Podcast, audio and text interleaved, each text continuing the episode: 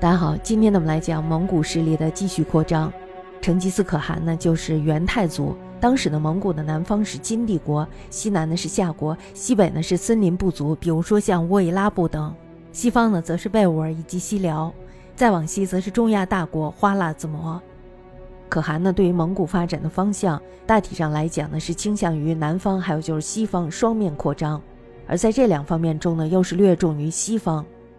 蒙古称西夏为唐乌替。那么，当公元一千二百零五年的时候，大家知道那个时候呢，正是兵败乃蛮之时，就趁着这个机会呢，乘胜攻略了西夏数城。两年之后呢，西夏国王李全他没有上表称臣纳贡，所以呢，这时候蒙古进兵讨伐。那么，在公元一千二百零九年的时候，双方呢发生了大战，蒙古连胜，进为其都城终于服，也就是宁夏银川。夏国王呢，这时候就纳女讲和，并且献上了大量的物资给蒙古。但是呢，蒙古仍然是不断的进攻。大家知道，蒙古的目的就是要灭了他。那么，在公元一千二百二十五年的时候，可汗呢西征回到了蒙古。第二年的时候，亲征西夏。在次年的时候，西夏国王李宪投降了，西夏呢就此灭亡。公元一千二百零七年，可汗呢就让他的长子舒赤往西征讨该地的森林部族。卫拉布呢，这时候就先投降了，并且帮助蒙古军继续前进。在今天的布里亚特、唐姆乌梁海等地的部族，这时候都被征服了。吉尔吉斯地方上的突厥人呢，也被讨平了。这是西北部的平定。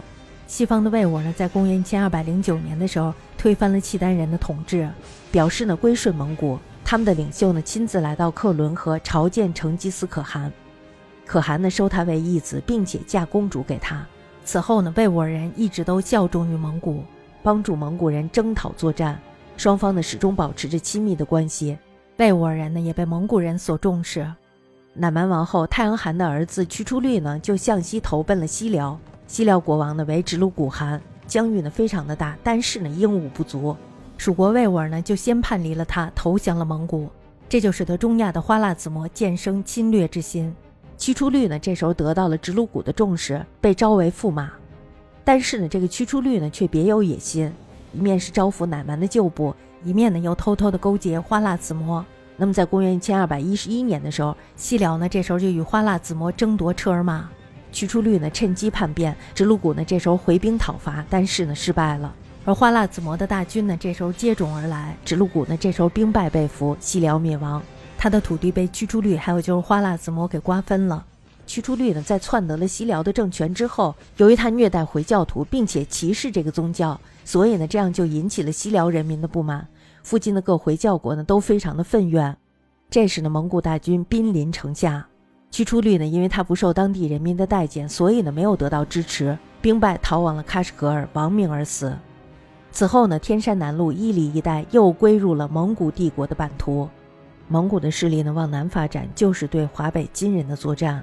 金的魏少王呢继张宗之位，他为人非常的昏懦。成吉思可汗呢，所以对金非常的轻视。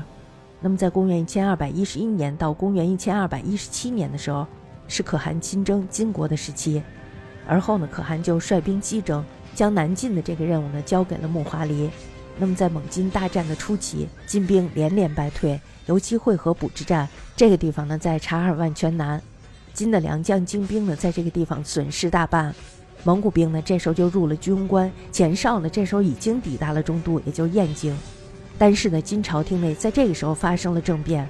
在公元一千二百一十三年的时候，金将胡沙虎领兵入京，杀了魏少王而立宣宗。蒙古呢，这时候就趁机南下，兵分三路：皇子舒赤往河东，皇帝哈萨尔往河北，可汗与幼子拖雷往山东。铁骑所过，掳掠杀戮。华北呢，这时候为之残破，蒙古诸将呢，这时候就想攻打中都，可是呢，可还没有允许。那么到了第二年的时候呢，金的宣宗呢，这时候又请和，送了魏少王的公主以及童男童女五百人，还有就是金银财物以及马三千匹，用以犒劳蒙古军队。双方呢，这时候就议和了，蒙古兵退。金宣宗呢，这时候就以河北残破，军官呢在蒙古人的手中，中都失去了北方的屏障，于是呢就在公元一千二百一十四年的时候迁都汴京。这次迁都呢，金朝臣反对甚多，争辩激烈，但是到底是挡不住对蒙古的恐惧。可是呢，没有料到的是，这个迁都呢，正给了蒙古人怀疑金朝廷没有和平的诚意，于是呢又有了南进的借口。那么第二年的时候呢，蒙古大军击败了没有纪律的金朝援兵，孤立的中都很快呢就被攻陷了。金的北京，也就热河宁城，也在蒙古将领木华黎的手中。当时呢，金的势力已经非常的残弱了，河北之地呢已经大部分丧失了。西守潼关，东阻黄河，南以淮河与宋为邻。不仅呢北方强敌压境，西夏呢这时候也趁机攻取了金的山东之地。社会呢可以说是残破不堪，盗匪忠义四起。降蒙古的、效忠金的、归顺宋的、据地自立的，一时间呢可以说是纷乱无序，动荡不安。那么，在公元一千二百一十七年的时候，金呢这时候又起兵端，而成吉思可汗呢这时候正兴兵大举西征，把中国的东北以及河北的经略任务完全交给了木华黎，并且呢封他为太师国王，以对付金国。蒙古的主力部队呢这时候就西进，木华黎的实力呢是不够强大的，所以呢未能消灭金朝，但是他对开府燕京、经略华北有着极大的贡献。他在河北、河东、山东、山西各地转战。攻拔七十余城，又收复了许多华北有实力的汉人人才，比如说像石天应、张柔、应宝等人。这些汉人呢，就形成了蒙古的汉人将领集团，这呢更有助于蒙古以后的继续南进。